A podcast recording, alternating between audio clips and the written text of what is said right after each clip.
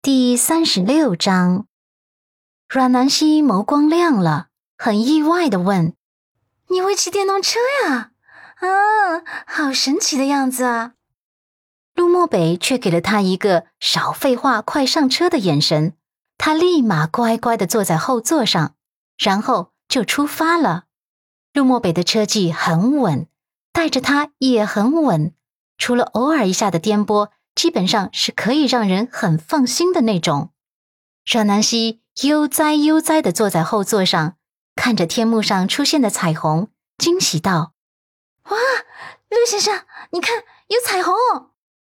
陆先生顺着他的手指方向看去，还真看见了天幕上的彩虹。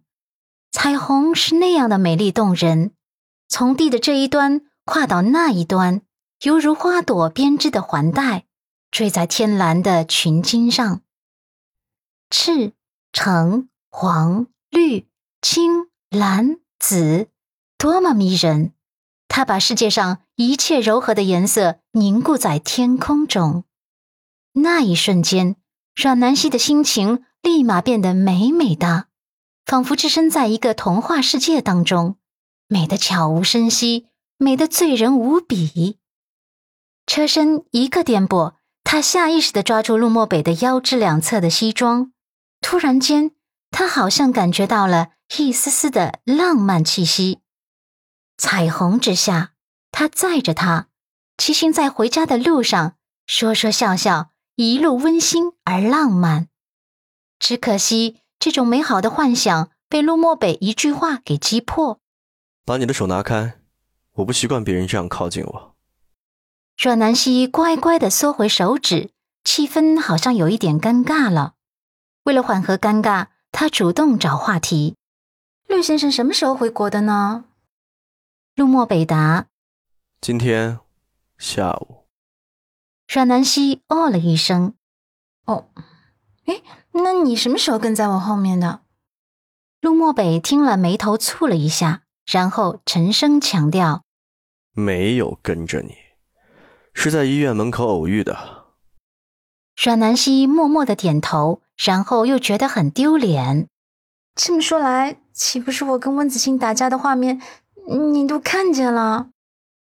陆漠北点头，对，基本上是这样的。阮南希捂住小脸，又发现这会儿陆漠北的视线在前方，根本就没空看他窘迫的样子。他又放下小手，弱弱道。